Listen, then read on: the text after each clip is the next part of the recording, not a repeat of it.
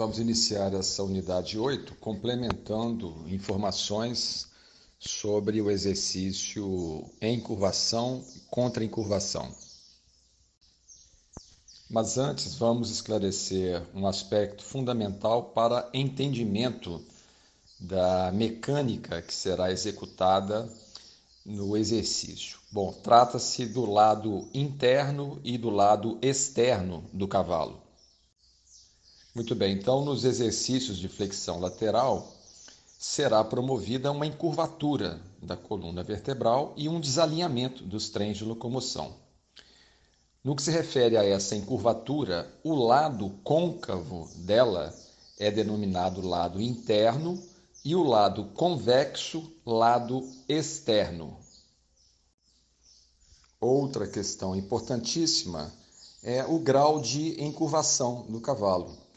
Muitos cavaleiros exageram na solicitação da encurvatura e isso prejudica muito a, desenvoltura dos andamentos.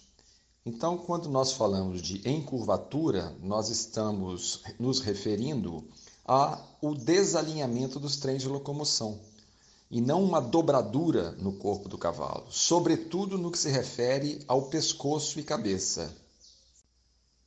Então, ao promover esse deslocamento entre os trens de locomoção, uh, o pescoço acompanha o movimento realizado pelo trem anterior.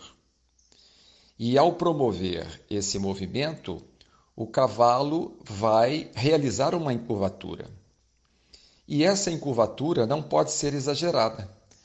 Nós temos a tendência de solicitar uma encurvatura muito mais acentuada do que aquela que seria necessária para que o cavalo não perca a desenvoltura do andamento em que ele está e a mecânica de locomoção não seja prejudicada. E qual é o referencial que nós adotamos para verificar se há encurvatura e se o cavalo está flexionando a sua coluna vertebral? É justamente a entrada do posterior interno na direção do centro de gravidade do cavalo. Nesse caso, o centro de gravidade do cavalo é, fica situado entre os seus membros anteriores.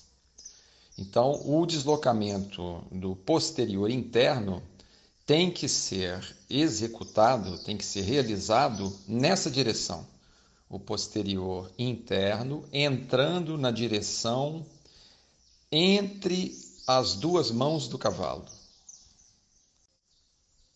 Lembrando que as referências que nós estamos oferecendo aqui dizem respeito aos exercícios em curvação e contra incurvação. Voltando rapidamente à questão do pescoço e da cabeça do cavalo, ah, o movimento lateral que essa estrutura composta pelo pescoço e pela cabeça é apenas aquele movimento de acompanhamento ao deslocamento do seu trem anterior. Não existe possibilidade de existir uma situação em que o cavalo dobre o pescoço além do deslocamento do seu trem anterior para executar qualquer que seja o desempenho funcional. Pois, se assim acontecesse, isso comprometeria toda a dinâmica de equilíbrio do cavalo durante o seu desempenho. Nas nossas unidades instrucionais sobre o tema equitação, nível básico, nós usamos o exemplo do carrinho de rolimã para explicar essa questão. Então imaginemos um carrinho de rolimã e nós sabemos que nele o eixo dianteiro é móvel e o eixo traseiro é fixo. E agora nós vamos adaptar ao eixo dianteiro um pescoço e uma cabeça de cavalo. Se eu faço um movimento de, com o eixo dianteiro, por exemplo, de 20 graus à esquerda, qual é o movimento que fará o pescoço e a cabeça? De 20 graus. O que adiantaria eu fazer um movimento de 20 graus com o eixo e o pescoço e a cabeça realizarem um movimento de 45 ou 50 graus. Não, é? Não há nenhuma lógica no que se refere a essa mecânica.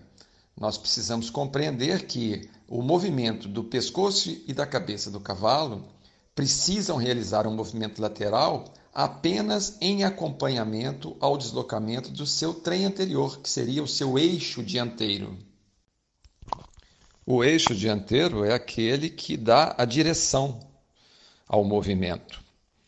Então, se uh, o deslocamento desse eixo foi de 30 graus, o pescoço e a cabeça estando ali fixados devem fazer o mesmo movimento de 30 graus.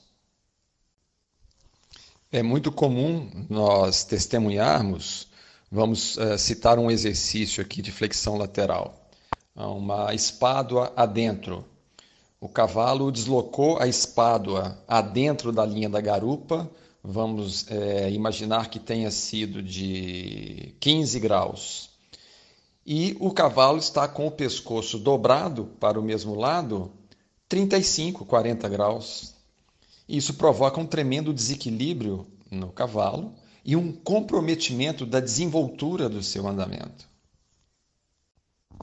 Em outras palavras, haverá um exagero da encurvação do pescoço do cavalo no sentido lateral, sempre que essa encurvação, essa encurvatura, ultrapassar o ângulo de deslocamento que foi realizado pelo seu trem anterior.